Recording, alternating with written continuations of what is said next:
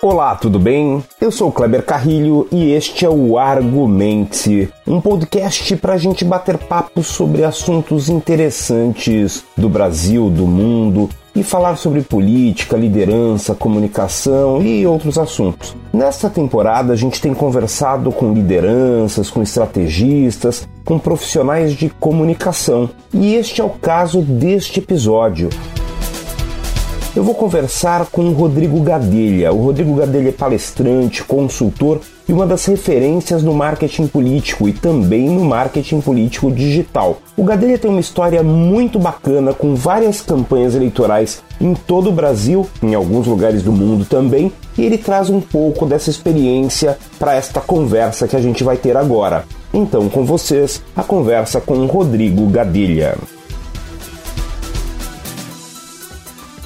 Então a conversa de hoje é com Rodrigo Gadelha. Tudo bem, Rodrigo? É um prazer ter você aqui comigo e já faço uma pergunta antes de você falar oi, que é por que você foi fazer comunicação política? De onde você veio? Como é que você chegou nessa?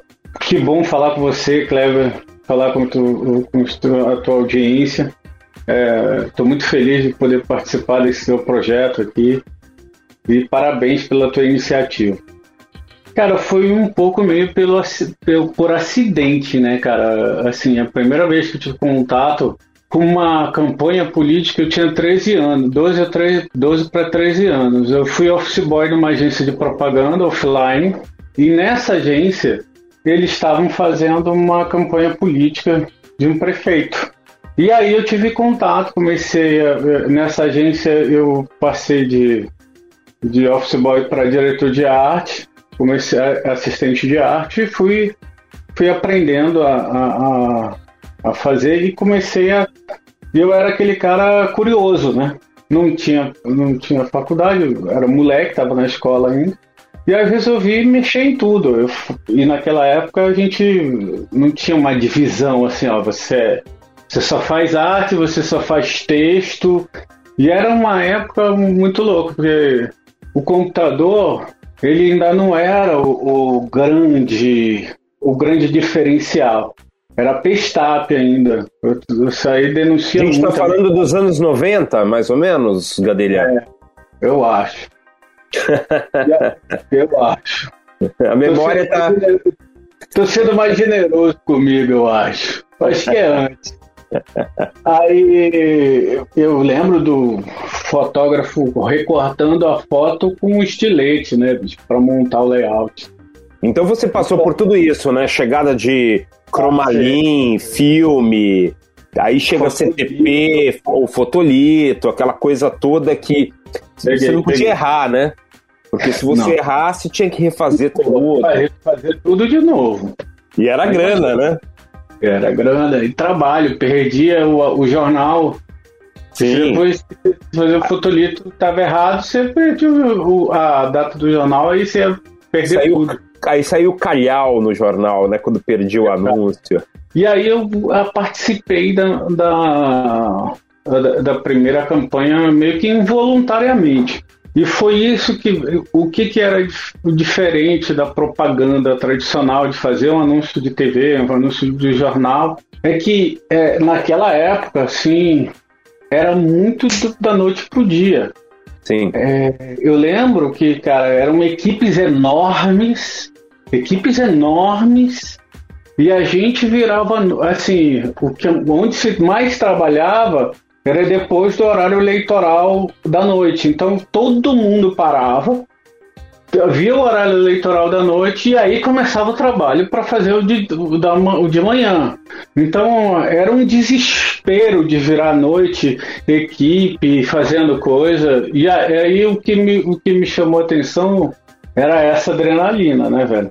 Era um, pô, uma adrenalina que fazia você se envolver de fazer de, de cabo a rabo e eu tive essa oportunidade de ver e as os caras fazendo. Para mim foi muito muito legal acompanhar isso. E o que é interessante é que a gente está falando de uma época em que é, tinha que trabalhar depois do horário eleitoral da noite, porque tinha que preparar a resposta para o dia seguinte, né? Então você via o horário eleitoral do concorrente para E hoje em dia você tem a resposta quase automática, porque em vez do horário eleitoral você usa as redes sociais. Então a, a dinâmica é, parece que se trabalha mais, mas na verdade se trabalha é, em termos de volume, talvez tenha mais volume, melhor dizendo, mas o trabalho braçal mesmo talvez seja menor, né? Sim, é, é, é, é menos, o que, que, a gente diz, ele é menos, é, com menos qualidade técnica. Sim. A gente, a gente hoje a gente tem uma, um poder de resposta porque a linguagem mudou também, né, Kleber? Sim. Eu tinha uns, um, a TV exigia algo mais bem produzido, né? Porque as pessoas não gostavam. O, o que não era bem produzido era, é, era mal visto pelas pessoas, né? Hoje não. O que é muito produzido no digital causa uma estranheza porque não parece normal das pessoas, né? Então no digital, principalmente no WhatsApp, o que roda é o que parece que foi feito por pessoas, por, pela militância. Então é o que roda mais rápido, né? Só que a gente perde uma coisa, é, uma coisa muito forte que é a profundidade. O que está faltando assim agora é, é, a gente fica numa discussão muito de, de time, né? Eu sou esse, eu sou esse cara, eu sou outro, e menos profundidade. Antigamente, é, por isso que se virava muito à noite, porque você tinha que pensar numa linha de argumento e mostrar fatos, mostrar dados. Ah, hoje você produz um meme que o dado é, às vezes é muito superficial e as pessoas, a maioria, leem só o título. Quando é que, o, às vezes, o dado nem existe, né, Gadelha? O, na verdade, você está, ou o profissional, ou a pessoa que toca comunicação, porque às vezes nem profissional é, é ela toca comunicação pensando no, no, uh, no grito, no poder do, do, meme, como você disse, e o dado que se exploda, né? Na verdade, não está nem um pouco preocupado com isso, né? Você acha que isso é uma tendência, Gadelha, aí e, e, isso só vai continuar ou você acha que num determinado momento a gente vai parar e dizer não, calma, vamos voltar aos argumentos, aos projetos? Como é que você vê isso? Cara, tudo, tudo depende de uma série de fatores. Eu, nem, todo mundo me pergunta sobre a eleição de 2022. Vai ser Bolsonaro? Vai ser Lula? A eleição vai mudar? É, vai ficar mais. vai se qualificar melhor? A gente vem falando disso é, há décadas, Cléber. Assim, eu te falo e eu sempre, mesmo não tendo feito eleições, eu, eu fiz questão de estudar várias, inclusive aí de Portugal. Eu estava estudando a de Portugal agora, teve um vídeo que viralizou, a do batom, que eu achei Sim. maravilhoso. A candidata da, é, do Bloco de Esquerda, Marisa Matias. Eu achei maravilhoso, do batom, e super rápido, bem produzido, inteligente. Só que o que, que, eu, o que eu acho que falta, assim, é, Kleber, se há mais educação, exige-se mais argumento. Sim. Se há menos educação, você vai mais pro grito. Então depende muito do que a gente vai ser capaz de produzir e o país produzir. Né? A, a gente e a gente sabe que assim quem viu o documentário Agentes do Caos é, da HBO, a gente sabe que até um país que tem educação é passível de também sofrer interferência na sua eleição. Até porque, Gadelha, eu acho que existe um componente interessante aí que é a, a, gente, quando, quando está no Brasil, pensa, não, o problema no Brasil é a falta de uma educação formal. Mas em determinadas circunstâncias você universaliza a comunicação, a educação formal, mas as pessoas num determinado momento se cansam do modelo racional baseado na educação formal. E este é um problema também, né? Quando você olha para esses fenômenos populistas ou o fenômeno do meme na comunicação em lugares em que você tem uma, uma educação formal em níveis, em níveis muito maiores que o Brasil.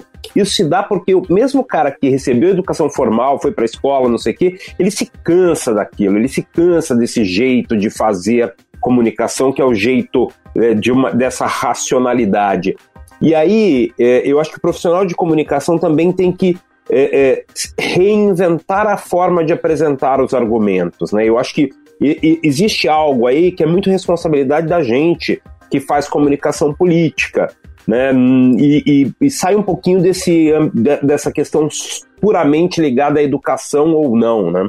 É, é uma questão também de a gente é, você tocou num ponto que é, é, muito importante, né? De a gente começar a enxergar o analfabetismo funcional, de você parar para pensar e de enxergar. No mercado publicitário a gente fala ah, é enxergar fora da caixa, né? Sim. E a gente, só que não é isso. É, é você é, eu conheço muitos caras que eu admirei, vários redatores maravilhosos que pensavam coisas maravilhosas que não fizeram faculdade. Sim. Mas que os caras, eles, eles liam livros como comiam. Então, eles engoliam os livros. Então, aquilo abria a mente deles. Eu lembro uma vez, é, na escola, é, no ensino médio, eu nunca fui um grande. No, no ensino médio fundamental, eu nunca fui um grande aluno. Você está perdido aí porque na nossa época não era ensino médio fundamental, era primeiro e segundo grau, né? É, primeiro e segundo grau, mas eu, eu, não quero mostrar que eu sou velho, porra. Tu tá me atrapalhando aí. Era ginásio, né? Aquele negócio. Ginásio, aí. colégio. É, e tal. E aí, é, eu não. Mas na faculdade não, na faculdade eu me dediquei pra caramba. Mas tinha uma coisa que eu lembro uma vez que a gente. É, a gente, como você falou, a gente é feito para. A gente é encaixotado no nosso modelo de educação de a gente pensar. E eu lembro que eu, às vezes eu ficava vendo a professora falar e às vezes eu ficava olhando e contestava algumas coisas. E eu lembro que teve uma professora que falou assim: Olha, Rodrigo, você precisa prestar atenção.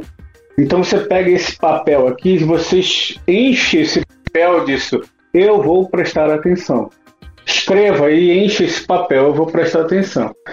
Aí eu peguei o papel, olhei e escrevi bem grande, eu vou prestar atenção, uma vez só. Entreguei para ela. Porque o, a, o problema era encha o papel. Eu enchi. Ela disse, mas você não fez do jeito que eu queria. A senhora não disse que era para mexer o papel? Disse. Aí. Então tá aqui é isso que a gente, a gente começa a enxergar, assim, e eu vejo é, que a gente não é feito para olhar as coisas de outras formas, entendeu? É. É, eu começo a ver a, a política e a gente começa a criar fórmulas e soluções para tudo. A gente se habitua a criar fórmulas porque é mais natural. Só que é, quando a gente. É, é, a primeira coisa que eu vejo, assim, eu vejo quando a gente tem filho, pô, seria maravilhoso se viesse um manual de uso. Né? Ele vai chorar, esse choro é de fome, esse choro é de dor, esse choro. Só que não vem um manual de uso. Sim. A gente tem que aprender fazendo.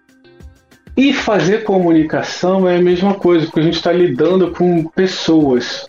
É óbvio que tem técnicas, Kleber. É óbvio que tem tudo. E eu, eu venho estudando a comunicação política, é, várias eleições, e eu lembro assim, puta, esse cara já usou é, na Índia aquela solução. Isso aqui talvez funcione aqui, mas eu preciso é, mudar isso, isso, isso, porque aqui tem outra mentalidade.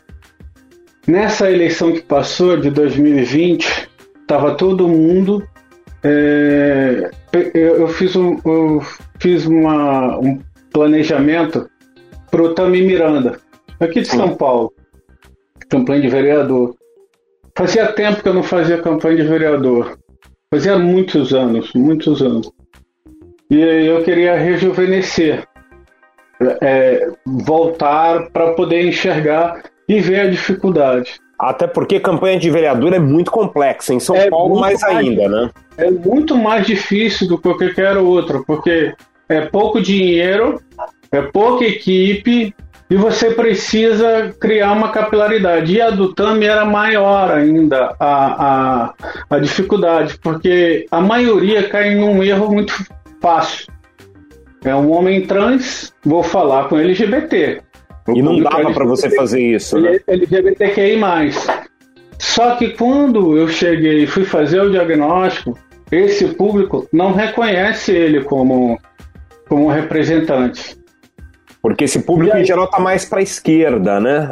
Principalmente tá em São Paulo. Está tá muito para movimentos. Sim. Né? Para defesas, para gente que já tem uma bagagem construída de, de fazer. Ele é um símbolo, mas ele não tem, não tinha um histórico. E aí eu falei para ele, cara, e esse, e a gente vem, eu falei para ele, a gente vai fazer propostas. Mas essa não é uma eleição de propostas. Essa é uma eleição de conceito. Essa Sim. é uma eleição de posicionamento. Nós tivemos em 2018 uma eleição é, e, e, a gente cara, por mais que a gente venha mudando, a gente cai na, sempre nas mesmas fórmulas. É o medo versus, versus a esperança. Sim, sim. E a gente tá, em 2022 está indo para o mesmo, mesmo caminho. É. É, é. o medo versus a esperança. E, e no meio. E no, Aí vai depender do centro, né? Do centrão, depois a gente fala sobre isso. Mas voltando pro, pro Tami, o que, que eu falei para ele? Cara, é, a gente tem que conhecer bem o teu público que te representa, porque você tem uma coisa, são duas coisas que eu quero atestar fazendo uma pesquisa para entender, porque eu sei que muita gente deve, deve respeitar a tua coragem de puta, ter rompido com todos os padrões que a gente vive, porque romper com os padrões do nosso tempo atual requer muita coragem, porque Sim. você, cara, imagina, é difícil, né? Ser, ser julgado por todo mundo. Por, por coisas menores, a gente já é julgado, já é cancelado na internet, uma série de coisas. E a outra coisa é, além da coragem, ele correr atrás dos sonhos dele. Sim. Né? Esse era um sonho dele, foi acabou. Montou uma família, tá aí. Ele de fato é um símbolo de que ele conseguiu o que ele queria. E aí, cara, depois de a gente ter feito uma, uma pesquisa, foi uma grata surpresa eu, eu ter visto, porque assim, tudo que eu estava pensando atestou na pesquisa e disse para mim que era o seguinte: olha, esquece o público LGBTQI, e foca na mulher de baixa renda é, é, que tem filho, mas é solteira e normalmente de 30 a 50 anos. Ou seja, uma mulher muito batalhadora, né, velho? Sim, muito sim, batalhadora. E que vê nele coragem. Porque ela, ela é muito batalhadora, ela tem muita coragem, né, cara? Sim. Porque é uma mulher sozinha, com um filho, numa, numa sociedade que a gente vive sustentando a família sozinha, muita luta, né? E a gente focou nisso. E aí focou em mostrar, e aí depois que você conversa, a gente fez o diamante com ele, entender ele, aí eu falei, cara, você é um cara que é muito gente, você é muito coração. Então é isso que eu, a gente vai traduzir para as pessoas. Ao invés de cair no erro que todo mundo faz, a gente traduziu e foi que, o caminho que a gente tomou. E, e teve outras, outras campanhas que eu fiz totalmente diferente aqui mesmo em São Paulo, que foi minha mentorada, a Cris Monteiro, que foi do Novo, que foi totalmente diferente o caminho. Ela Sim. também foi eleita vereadora. É o que eu te falo, assim, cada caso é um caso. Cada diagnóstico é um caminho, né?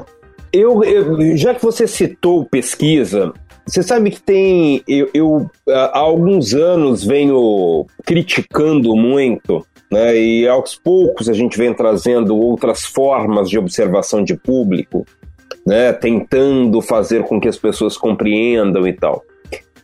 Você acha que falta um pouco para quem faz campanha hoje no Brasil, principalmente no Brasil? Você acha que falta um pouco do, da etnografia, daquela ideia de, olha, eu preciso olhar para os públicos a partir do que eles vivem e não a partir é, daquilo que eu quero observar? Né? Eu, eu explico isso. A gente é, para sempre para olhar para público na hora da eleição. E aí aquele desespero, tal, faz focus group aqui, faz quantitativa ali, acabou, tá tudo resolvido. E a gente esquece, e até porque o político não vai pagar para isso, a gente esquece de observar público na, na sua dinâmica, olhar para o desenvolvimento, olha, como é que as comunidades estão. Eu, eu, eu tenho pensado muito agora na, na pandemia, principalmente.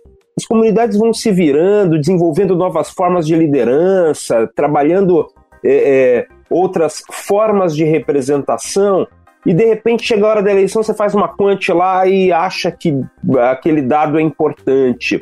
Então, como é que você sente isso, Rodrigo? Cabe é, a gente desenvolver aí novas formas de inteligência para entender público? Como é que você enxerga isso? Cara, assim, é... desde quando eu comecei a fazer, e não fui eu, eu, eu tive muita sorte de, de, ter começado muito cedo, né? De ter tido mentores muito cedo. Não que eles falaram, ah, vou ensinar esse cara, mas eu aprendi na marra, porque se, ou eu aprendia ou eu estava fora do game. Porque Sim. o mercado de propaganda é, é, como a gente diz, é um mercado de moer carne. Assim, entra um, sai outro, vai entrando o tempo todo, né?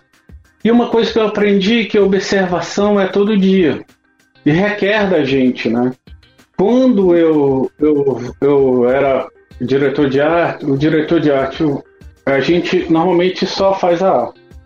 O redator ele tem que ficar pensando o tempo todo. E quando eu virei diretor de criação, eu tinha 23 anos.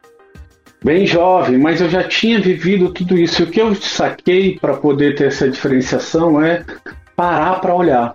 E eu lembro uma vez que, apesar de ter pesquisa e tudo, eu tinha um desafio que era como aumentar doação de sangue, porque você sabe que no Brasil a gente tem, vive um problema muito sério.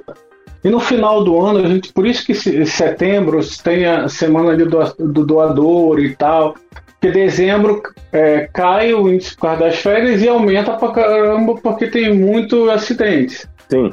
E aí a gente precisava é, duplicar o índice de doação. E aí eu lembro que você falou aí da pesquisa. Nós fizemos uma pesquisa, só que ainda na pesquisa não me deu insumo.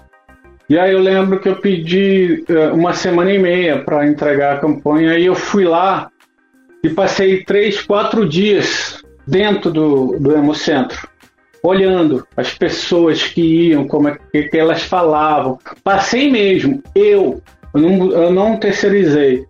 E aí eu percebi uma coisa que tinha apontado na pesquisa, mas que era muito forte, é que as pessoas eram muito religiosas e que elas se envolviam muito emocionalmente com, com a, o, o, fato de, de doação. Elas não iam porque era racional, elas iam porque era emocional.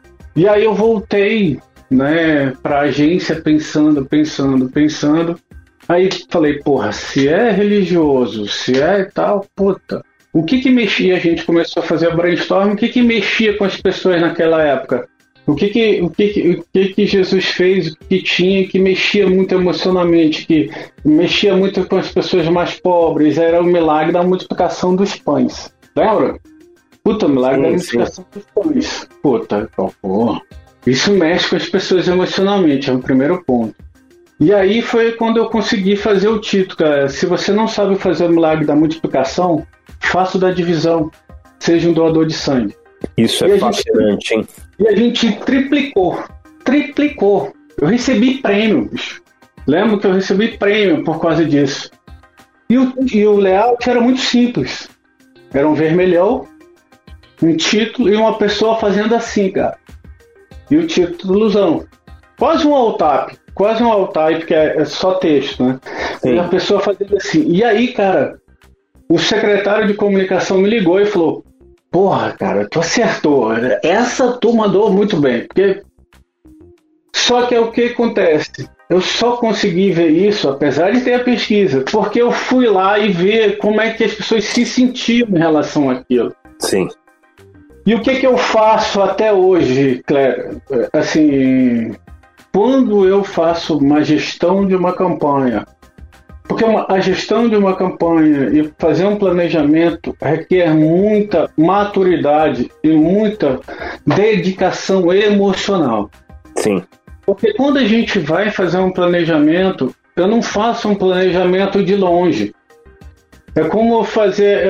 É, não dá para fazer. Quando você se envolve fortemente, é, é aquele, aquela coisa. Eu quero falar com a senhorinha que vai se apaixonar pelo Tami Miranda.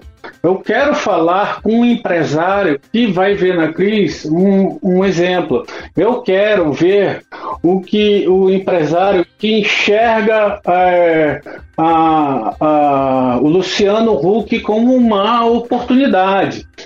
Então, esses, esses caminhos é, é o que eu quero experimentar, porque ali é que pode vir um, um grande insight. O site a gente vê ali, ali é que tem aquela grande oportunidade de você enxergar e você, porque assim, eleição nunca vai ser racional, jamais, jamais. Por mais que a gente pense, ninguém, todo mundo, né, 2018 estava querendo, estava querendo, não queria mais corrupção, mas todo mundo não votou por conta da corrupção, votou porque estava que não queria mais o PT, porque estava com ódio, magoado com o PT. Sim. Era contra o PT. Tinha gente que não queria votar no Bolsonaro, mas votou no Bolsonaro porque não queria mais o PT. Então a eleição é muito emocional. E para a gente chegar ao coração dos eleitores e das pessoas, você tem que se debruçar nos sentimentos delas para você chegar num, num posicionamento que realmente faça diferença. Ô Rodrigo, você sabe que uma das coisas interessantes que eu sempre me pego observando e, e respondendo, principalmente, porque a gente interage com uh, candidatos, com alunos, com gente que gostaria de entrar para o mundo da política, com todo, né? Muito, muito, muitas pessoas que, que, que fazem parte do processo político. E às vezes as pessoas me perguntam assim: calma aí, eu tenho que ter um projeto político, tenho que ter a partir desse projeto político, algumas propostas muito claras, é, e elas se esquecem, em geral, dessa questão que você coloca aí, que é um, uma questão que eu posso chamar aqui de afeto. Né, que é aquela capacidade de entregar para as pessoas muito mais do que uma expectativa ligada a um plano, mas principalmente uma esperança, que é algo que vai que, que, que se é, compõe daquilo que você, como líder político, quer, que quer ser líder político, representa, mais o sonho de cada um daqueles indivíduos. Essa composição aí que a gente pode chamar de afeto, junto com empatia, é, é, juntando essas coisas todas emocionais, como você disse, isso pode ser mais importante do que um projeto bem estruturado racionalmente. Se o, o, o cara, tá, a, a, menina, o rapaz, o homem, a mulher que, que quer começar a, a, a se envolver com o processo político, se apresentar como liderança, como é que ele faz o, o balanço disso aí para saber o que é racional, o que não é, o que é emocional, o que é afeto? Como é que funciona isso? Se alguém te pergunta, o que, que você responde? Então, essa pergunta é muito boa, mas é extremamente complexa. São 10 perguntas em uma. É, porque a gente fala o seguinte: é, na, no exemplo que eu te dei do Hemocentro, eu te dei só o posicionamento. Mas não adianta ter um gran, uma grande posicionamento se eu não colocar num jornal que o cara vai ver, se eu não botar num jornal, no rádio que ele vai ouvir, se eu não botar na TV que ele vai ver, se eu não botar num anúncio no Facebook na hora que ele vai ver, no Instagram. Cara, não adianta eu ter um grande posicionamento se o cara não vai ver. Se ele vai, se ele chegar lá na comunidade, ele não vai vir na rádio comunitária, se ele não vai ver, ou sei lá, ele não vai receber o santinho, ele não vai receber um WhatsApp com o negócio falando. Então é, é, a gente começa a, a, ter coisas e coisas, né?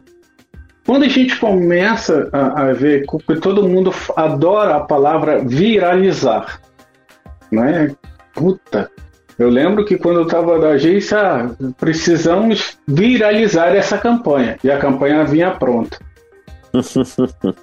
e aí eu falava assim, eu já devolvia. Impossível. Para a campanha envolver as pessoas, ela precisa ser pensada para isso. E a partir disso, né? a partir é, das pessoas. Sim, o, que que, o que que vai emocionar as pessoas que elas vão querer se envolver naquela história? E outra coisa, não adianta eu mandar para meia dúzia de pessoas que não, que a gente fala, aí vem com tecniquez, desculpa eu falar nisso, mas é, é, é assim, eu sempre estudo é, pessoas alfa e beta. Puta, como é que eu vou traduzir isso? A gente, eu, é, é, a gente chama. Eu, há uns, uns 15 anos eu venho me dedicando muito isso a um microtarget.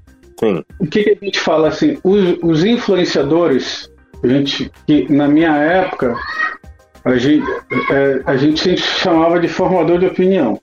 Sim. Não era o formador de opinião. Dentro do formador de opinião, a gente subdividia em alfa e beta. Tem. O beta era o cara que tem um poder de disseminação enorme. É um grande que hoje virou os influenciadores. Mas em geral ele não é o dono da ideia, né? Ele, ele é só, só o cara que, ele não é né? o dono da ideia. Ele não é o dono da ideia, mas ele tem um grande poder de disseminação. E aí o mais difícil não é encontrar esse cara, porque isso daí é fácil. O mais difícil é encontrar o alfa, o cara que influencia o grande, o, o, cara que tem um poder de disseminação. E aí esse é o trabalho de hoje em dia no digital. Se eu encontro o cara que é o conselheiro desse cara, ele vai plantar a ideia e aí vai disseminar. Sim. Então esse é o grande diferencial da gente fazer o seguinte, ó. Eu tenho que ter um, um, um posicionamento, mas eu tenho que planejar como essa informação vai chegar nas pessoas. E não adianta se ela vai enxergar, se ela vai, a gente falou, ela vai, vai chegar de cima para baixo, ela vai de baixo para cima. Vão ser ações com micro-influenciadores ou vão ser ações com grandes influenciadores?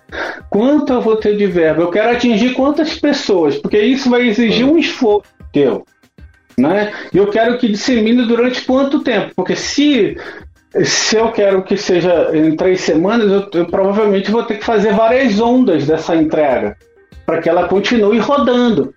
E eu vou ter que fazer várias formas da mesma ideia para que ela continue rodando. Então, é, aí a gente entra num, Eu tentei traduzir, mas quando a gente fala de comunicação, a gente fala aí de frequência e período não é? Que é uma técnica de mídia, plano de mídia.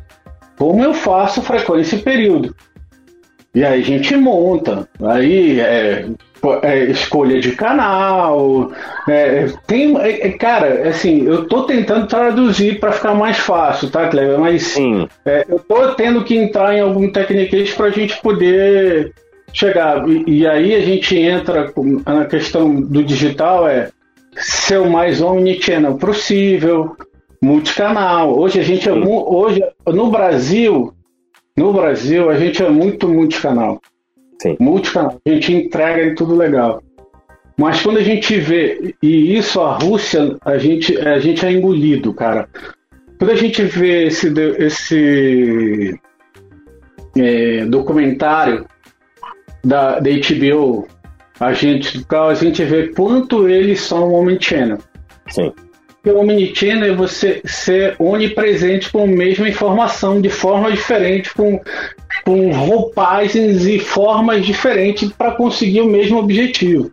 A gente ainda não via uma campanha assim no Brasil. A gente ainda a gente quase chegou com a campanha do do Bolsonaro, mas ainda estão ainda bem longe disso. É, a, a, campanha do Bolsonaro foi uma campanha principalmente Facebook e WhatsApp, né? Ele, ele não conseguiu sair muito disso, né?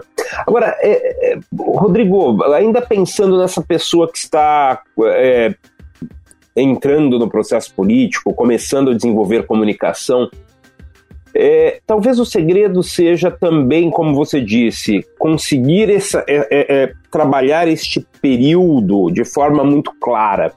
E aí, se, se, se, a pessoa tem um objetivo de médio prazo, chegar a uma eleição, conseguir é, ser eleito, é, conseguir uma cadeira, se ele começa antes, ele consegue fazer essa distribuição de forma mais competente.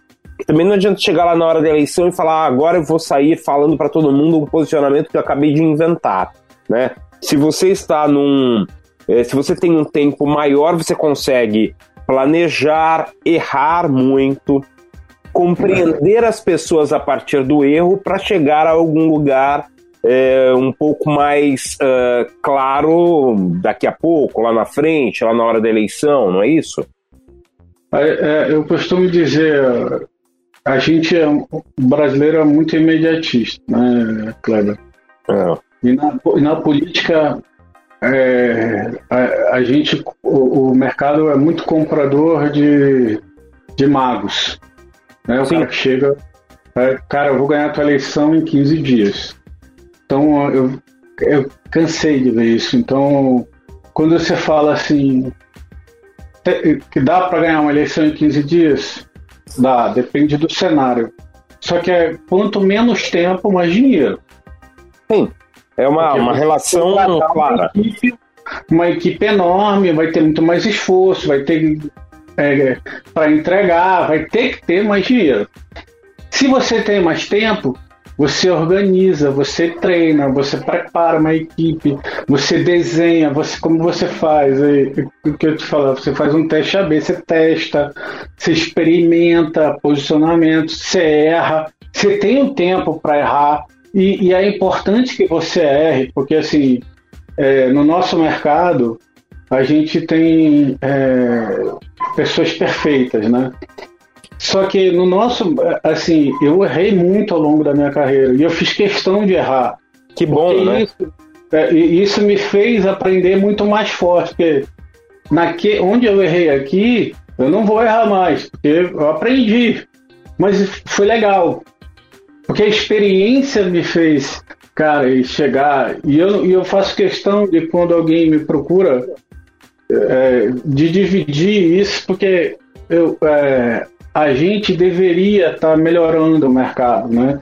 A gente deveria. E eu sou de uma geração, é, Kleber, que a gente viveu, a gente, eu mais do que você, que sou mais velho, mas é, é, a minha geração era você tem poder se você guarda o conhecimento. Sim. Só que agora a gente vive uma geração totalmente diferente. Que a gente cresce quando a gente divide o conhecimento. Né? E tem muito cara que, que eu aprendi através dos livros, lendo. É, cara, é, é, essa pandemia tem sido bem legal para mim, de alguns pontos. Claro que é, é, fez é, a gente sofrer muito, mas para outros pontos, se eu te mostrar aqui, eu peguei alguns livros esses dias, cara. Eu separei alguns que eu, que eu aprendi absurdamente. E eu resolvi ler novamente esse livro aqui, ó, Confissões de um Publicitário. Que bacana, hein? Aprendi absurdamente David Ogre. Aprendi muito. Aprendi, aprendi, aprendi demais. É, Agente no Digital, de Permissão, fala muito sobre esse livro. É, eu estou lendo novamente esse Posicionamento. É um livro de 1987 mas que é super. Cara, é, e eu, eu acabo lendo é, e, e, e, pescando coisas, e um livro que tem mexido muito agora comigo é, é, que não tem nada a ver com a parte técnica, mas que tem me mostrado história de vida de pessoas, é o que eu faço da minha vida agora. Que é a história de vários de executivos que pivotaram a sua vida, que chegaram, que a gente é, começa a ler e acha que tem soluções para tudo, né?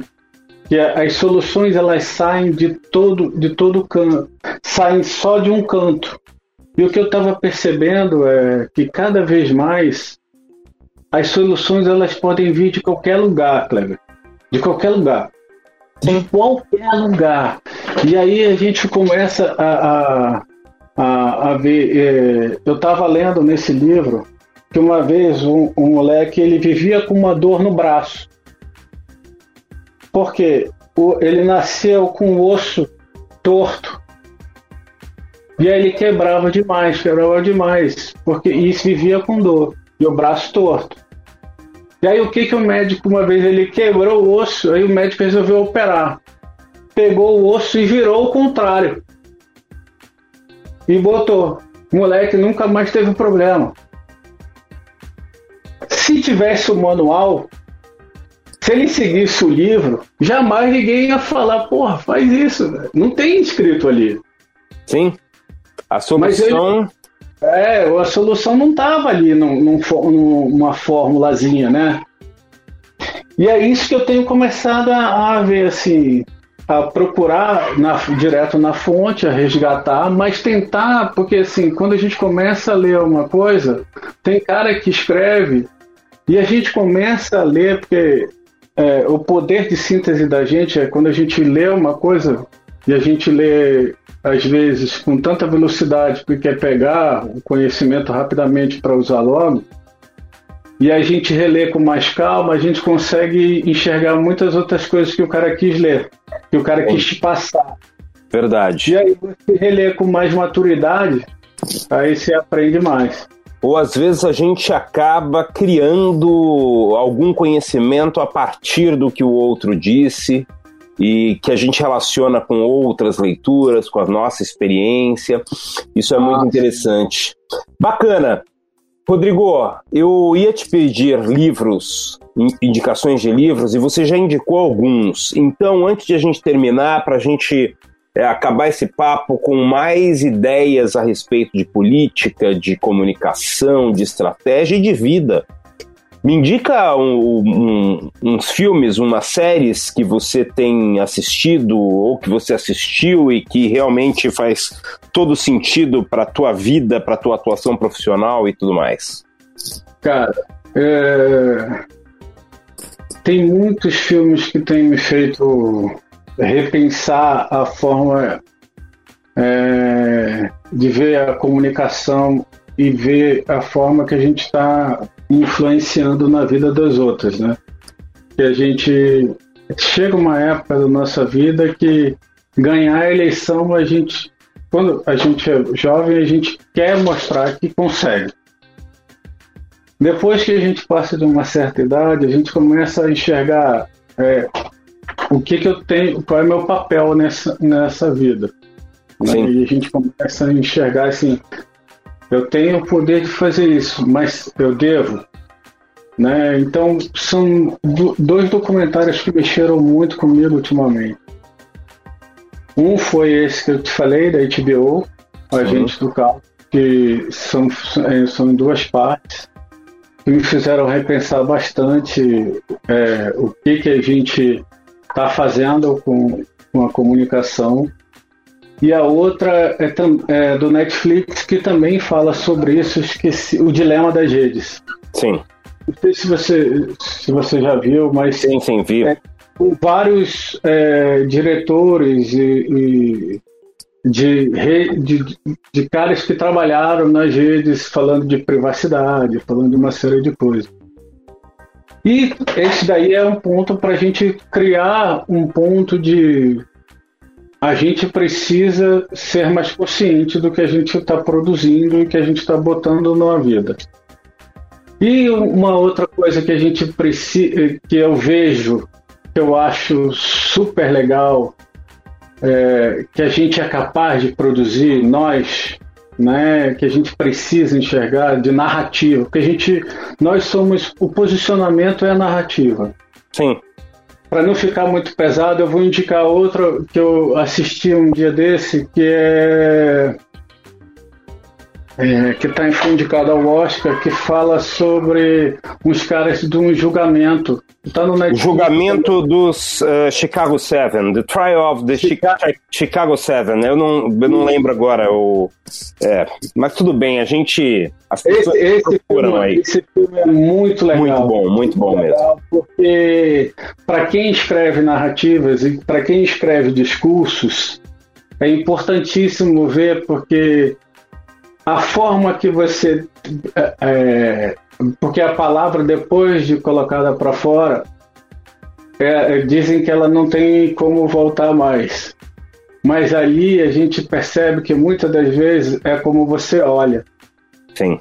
É o ponto de vista que você olha, que dá para botar, que você constrói. E isso é o que a gente faz na política.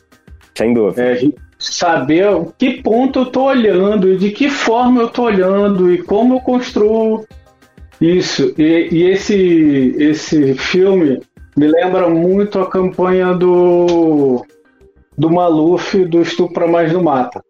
Sim. Então eu não vou fazer, eu não vou dar spoiler do filme, mas é, lembro muito isso. Bacana. Gadelha, que pena que o tempo passou muito rápido.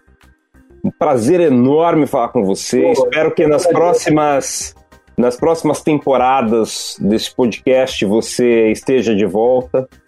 E, cara, é um prazer dividir alguns momentos com você. Né? Alguns momentos são raros, mas a gente tem dividido uh, essas oportunidades e eu sempre aprendo muito com você. Muito obrigado. E Pô, realmente que acho que daria para a gente ter conversado mais umas duas horas. Obrigadão, cara, Cleber, pela oportunidade. E, cara, estou à disposição sempre. Se eu puder ajudar e puder contribuir com alguma coisa, vou estar sempre à disposição. Valeu, meu caro Gadelha. Um grande abraço. Valeu. Abraço.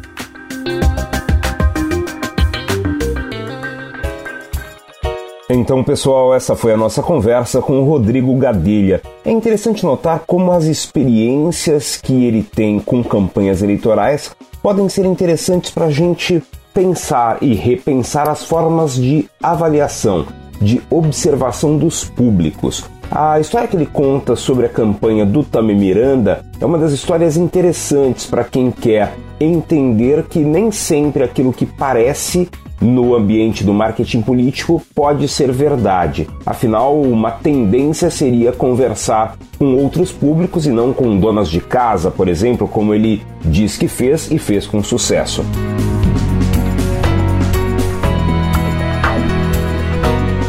Este é um podcast, como você sabe, que é um conjunto de pessoas que trabalham para que ele fique em pé, para que ele funcione. Na produção comigo está Cintia Cruz, que também me ajuda nos roteiros. No desenvolvimento das artes e dos vídeos promocionais está o João Paulo Francisco. Na mixagem e na edição, o Juninho Souza, que faz tudo isso com o pessoal da Bossa 9 Oficial, arroba Bossa 9 Oficial, uma empresa que está pronta para atender você, para atender as suas necessidades de áudio e de vídeo também. Eu quero que você participe deste podcast, faça suas críticas, dê suas sugestões e me diga o que, é que você tem pensado sobre ele, quem você gostaria de ver aqui também. Então mande sua mensagem para arroba Kleber Carrilho, sempre Kleber com K, Carrilho com C, no Twitter ou no Instagram, para você falar comigo, ok? Espero que você tenha gostado deste episódio e dos demais que fazem parte desta temporada e quero que você esteja comigo no próximo episódio, na próxima semana. Um grande abraço!